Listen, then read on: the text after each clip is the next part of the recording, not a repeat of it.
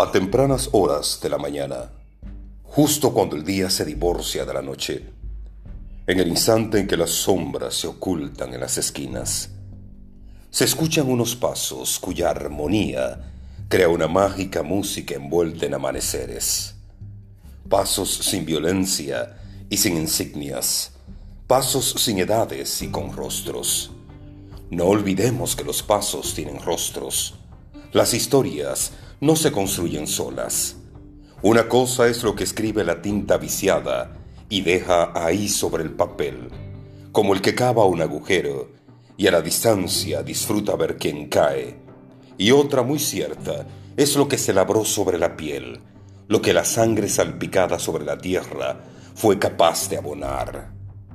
Desde niño he escuchado esos pasos, tempranito a la hora del café que bendice la mañana, terminando por llegar. Nunca me he preguntado por sus rostros, pues siempre he sabido que junto a cada paso existe un rostro que lo enamora. Pero ahora reconozco muchas voces en las llamadas que despiertan esos pasos. Ahora descubro que no existe un único destino para los pasos despiertos desde tempranito. Cada persona busca algo distinto algo ha perdido y necesita ser encontrado.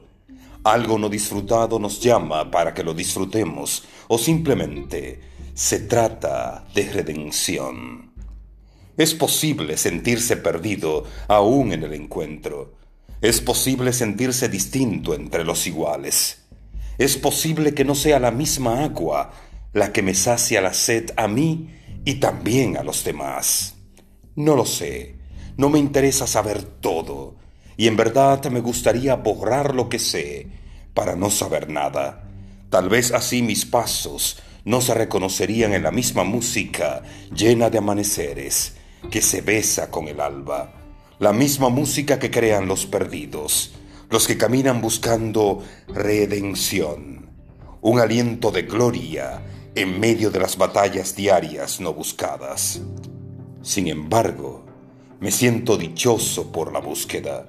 Me anima el día que retorna con las manos vacías y llenas a la vez de experiencias por vivir, de peleas perdidas reclamando su revancha. Esos días marcados por el látigo del castigo divino nos dejan esa cicatriz que amerita un día más para ser curada y otro día más para preguntar el por qué del látigo celestial, dejándose caer sobre una piel mortal que de ninguna forma podría pelear con los dioses.